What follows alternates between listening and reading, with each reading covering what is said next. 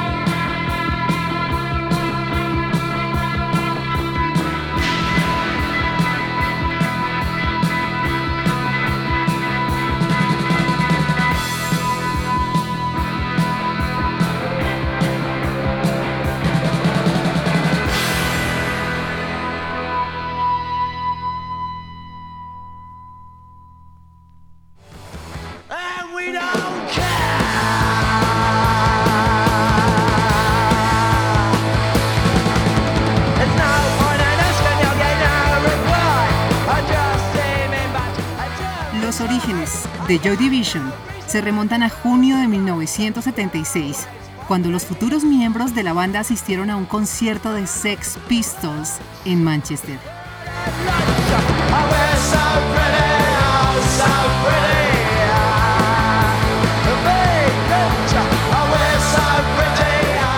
Peter Hook, futuro bajista, recuerda esa noche como toda una epifanía.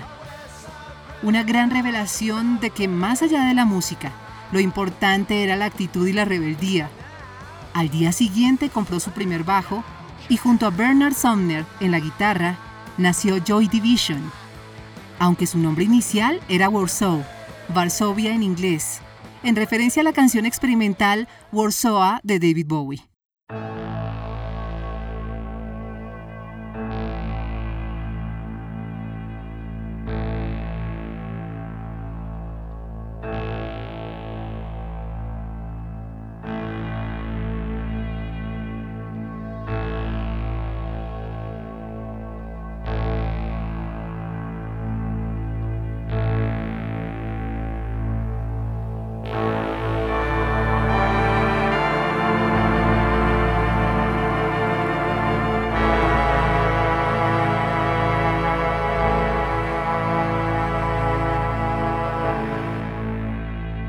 Publicaron un clasificado buscando baterista y vocalista.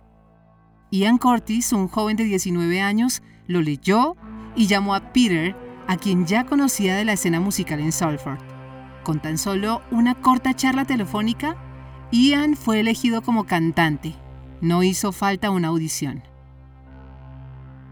Ian era, en todo el sentido de la palabra, excepcional. Amable y tranquilo en ocasiones, pero de personalidad volátil y explosiva, siempre que no conseguía lo que quería. Una condición cuyo nombre se desconocía en el momento. Bipolaridad. Se casó cuando tenía apenas 19 años de edad. Deborah Curtis, su esposa, recuerda cómo acondicionaron una pequeña habitación de la casa para que Ian pudiera encontrar la inspiración necesaria para escribir sus letras y poemas. Era un espacio completamente azul, no solo las paredes y la alfombra, sino también el sofá y las cortinas. Un pequeño rincón creativo donde Ian podía encontrar su atmósfera. Escuchemos Atmosphere.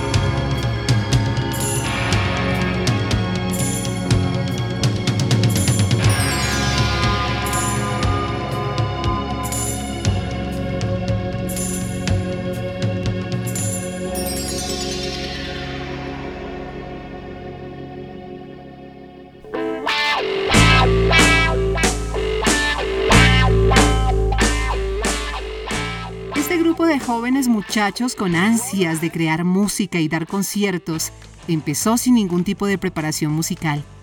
Un primitivo sonido que imitaba al punk de los 70s y buscaba emular principalmente a los Stooges, la banda de Iggy Pop.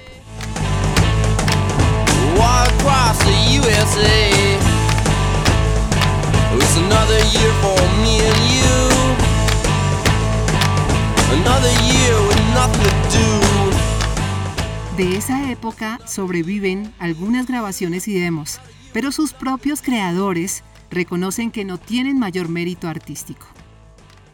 Luego de probar con varios bateristas, la alineación de Joy Division se completó con Stephen Morris. La técnica de Morris era muy precisa, casi como de una máquina. Él lo atribuye a las influencias que recibió de grupos de krautrock, donde la percusión era lo que podría llamarse concreta.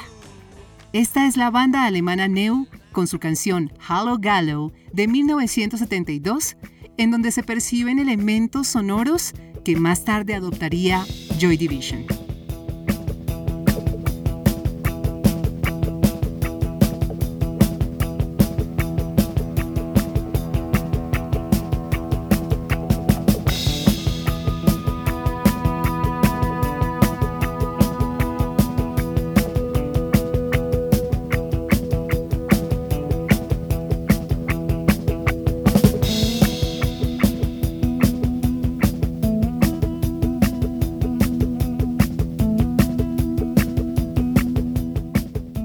Manchester de mediados de los 70 era una ciudad llena de ruinas, gris y sucia, fábricas por doquier y muchos escombros. Nada de árboles y carente de belleza. Con esa ciudad como telón de fondo, lanzan en 1978 su primer EP, titulado An Ideal for Living, un ideal de vida, un nombre que en el fondo reflejaba el deseo que tenían todos los integrantes por irrumpir en la vida de estrellas de rock. El EP fue producido, prensado y lanzado por ellos mismos, muy a la manera de la filosofía punk. La portada mostraba el dibujo de un muchacho tamborilero de las juventudes hitlerianas, lo cual fue una pésima idea que solo les causó señalamientos. A eso se sumaba la controversia por el origen del nombre de la banda, que fue tomado de la novela Casa de las Muñecas de 1955.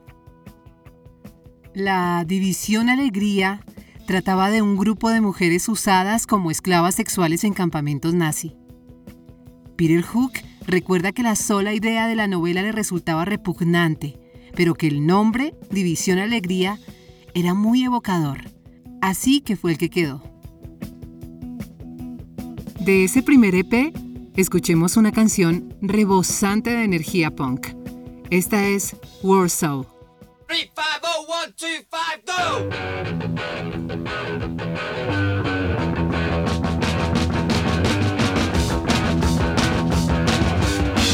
I was there the backstage.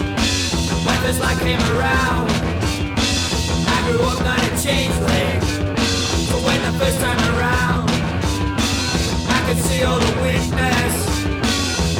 pick all the faults But I can see all the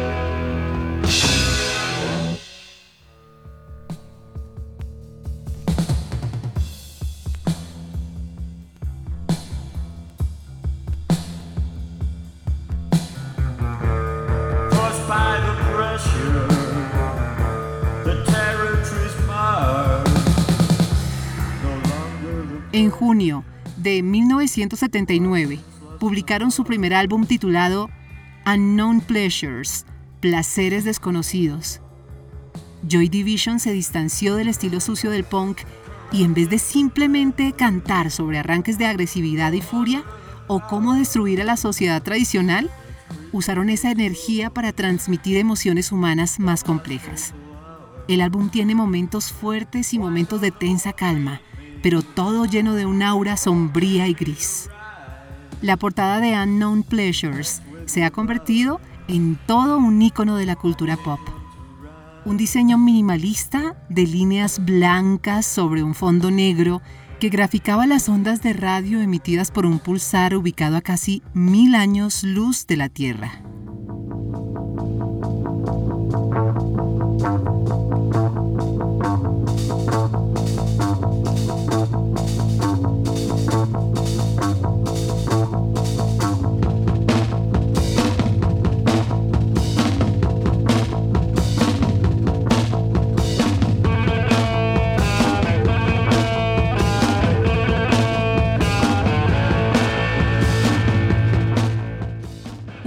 Principales características del sonido de Joy Division es el bajo de Peter Hook.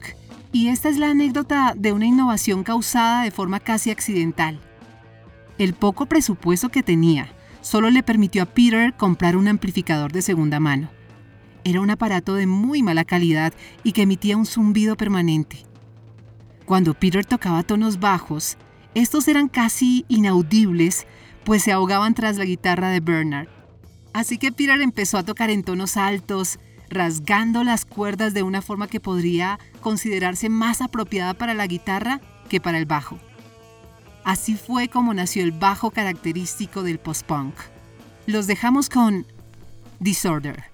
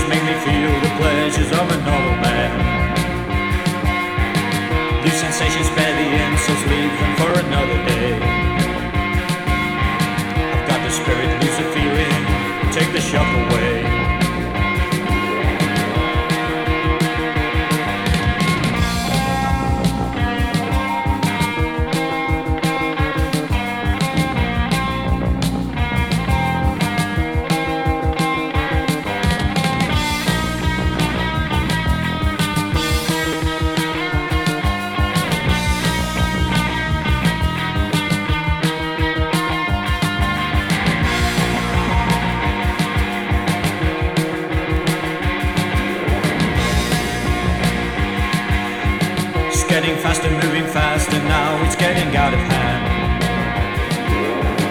On the 10th floor down the back stairs into no man's land.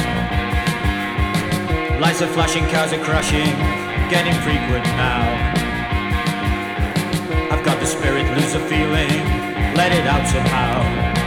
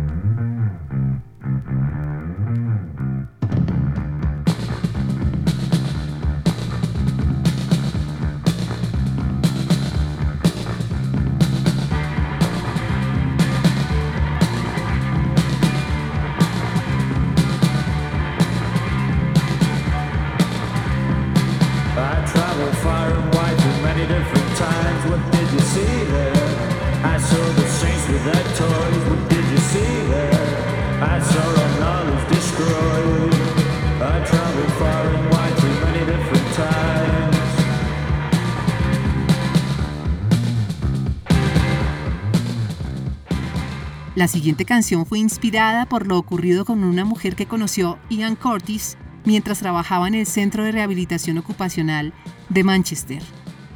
En una ocasión la mujer sufrió un ataque de epilepsia frente a Ian, lo cual le causó un gran impacto. Tiempo después la mujer dejó de asistir al centro.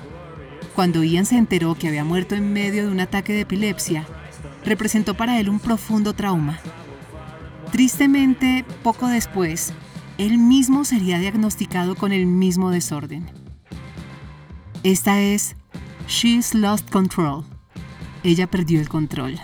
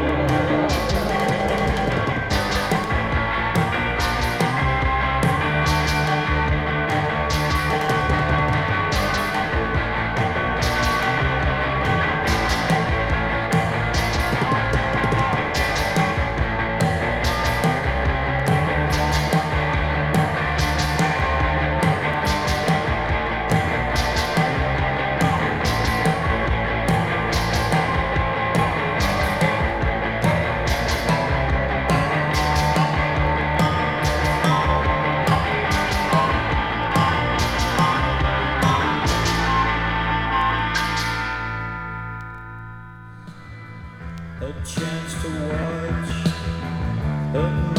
distance, still occupied, though you forget. Different different shades. Además de los propios integrantes de la banda, el artífice del revolucionario sonido de Joy Division fue Martin Harnett, el productor. El hecho de que los cuatro músicos fueran novatos en la industria musical le permitió a Harnett tomar el control absoluto de la forma de grabar y de toda la mezcla. Experimentó con todo tipo de efectos, delays y filtros, dándole una espaciosa textura llena de sonoridad.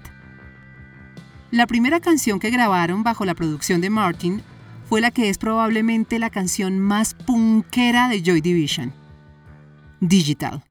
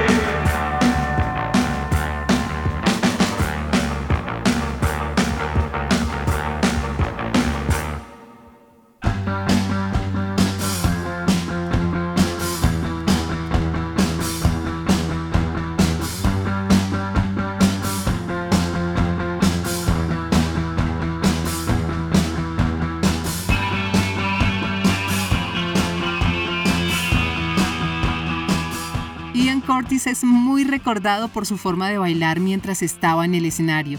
Una serie de sacudidas y movimientos que en cierta medida recordaban los ataques epilépticos. Era un espectáculo hipnotizante. Bernard Sumner, el guitarrista, dijo en una entrevista, Mucha gente pensaba que Ian consumía drogas. No lo hacía y jamás lo hizo.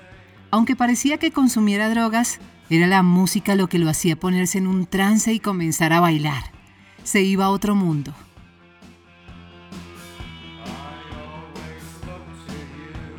Tú que estás escuchando este episodio, párate y baila. Baila con la radio. Esta es Transmission.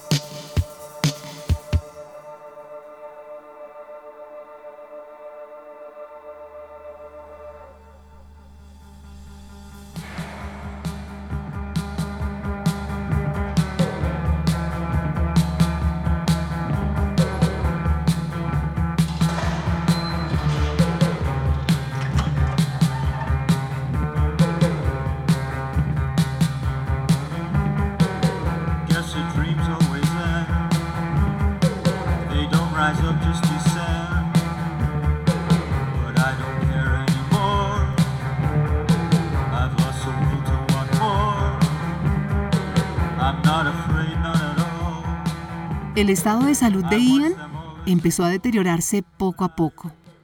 La bipolaridad y los ocasionales ataques de epilepsia le hacían sufrir episodios de depresión y ansiedad.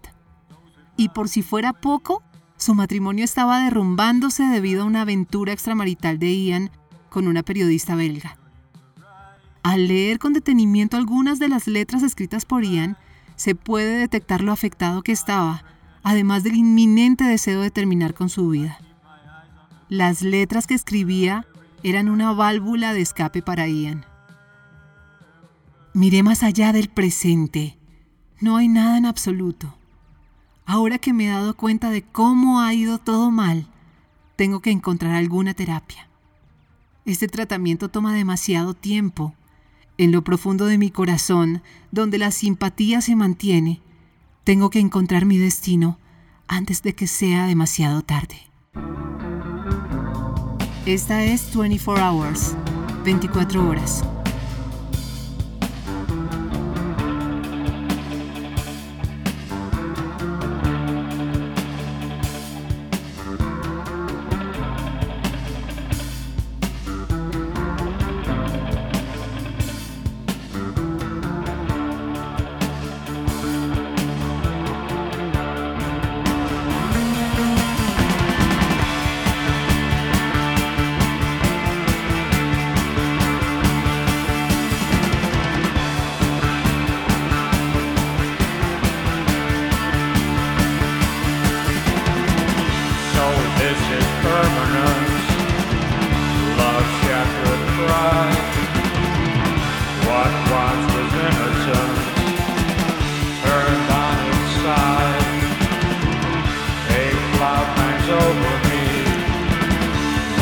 Every move.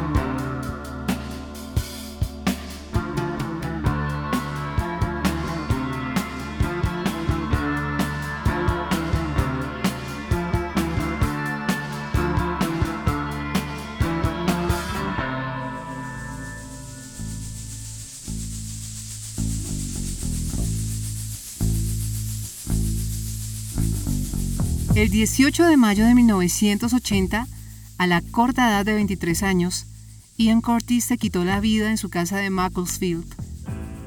Al día siguiente iba a partir con la banda hacia su primera gira en Estados Unidos.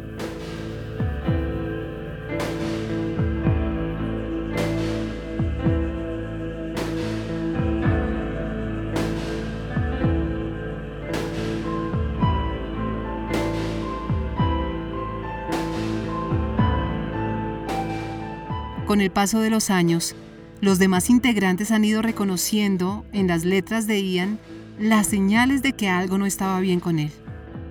En el momento de su muerte sintieron rabia por la decisión que tomó, pero luego esa rabia se dirigió a ellos mismos, conscientes de que hubieran podido hacer más por ayudarlo. Históricamente quienes sufren de epilepsia han sido estigmatizados, relegados de actividades comunes como conducir o tener ciertos empleos. Ese miedo al rechazo fue lo que llevó a Ian Curtis a perder las ganas de vivir. No quería fallarle a la banda ni a su esposa.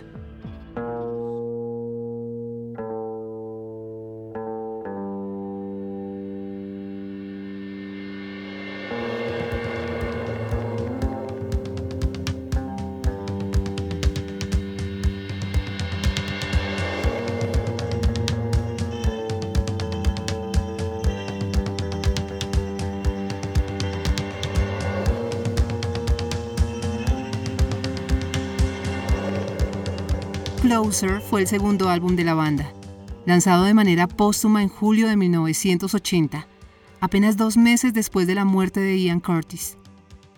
La portada muestra una fotografía de un mausoleo italiano. Una triste e irónica coincidencia, pues con el deceso de Ian también dejó de existir Joy Division. Tiempo atrás, los cuatro integrantes habían acordado que si uno de ellos faltaba, ninguno continuaría usando el nombre de la banda. Suspendidos en la cima del éxito de una forma tan repentina, los planes para un nuevo proyecto se podían vaticinar. New Order fue el nombre elegido. Una banda que fue tanto más influyente en las décadas venideras. Su estilo tendió más hacia la música electrónica y el New Wave, con un marcado uso de sintetizadores. Estos nuevos aires ya se anticipaban en Closer. De allí escuchemos Isolation, aislamiento, con un pegadizo estilo pop, aunque en su letra Ian era cruelmente autocrítico.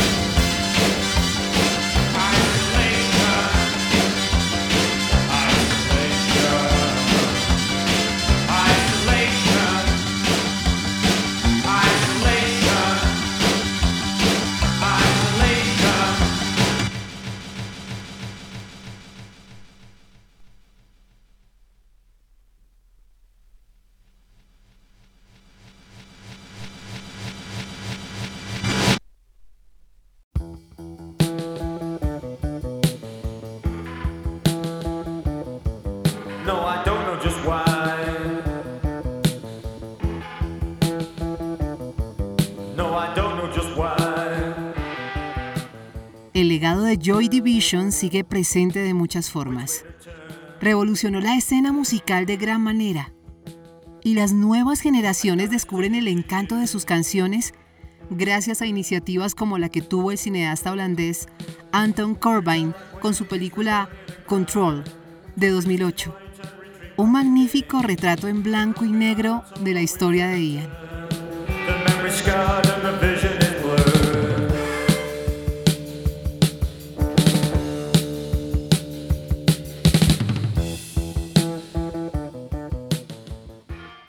Ya la aguja se está acercando al final. Soy Angie Sandoval, miembro de la Asociación Colombiana de Locutores. En la producción y libretos, Juan Carlos Suárez. Déjennos sus comentarios en arroba revoluciones musicales en Instagram y busquen el link en la bio para escuchar todos nuestros capítulos en streaming. Queremos cerrar con la canción que se convirtió en el mayor éxito de Joy Division, todo un hito en la historia de la música contemporánea. Fue al mismo tiempo el único videoclip que hizo la banda, grabado unas tres semanas antes del fallecimiento de Ian. En un hermoso tributo, el título de la canción fue inscrito como epitafio en la lápida de Ian Curtis. Una melodía muy alegre, pero con una letra dolorosa, ambivalente como él mismo. Esta es Love Will Tear Us Apart.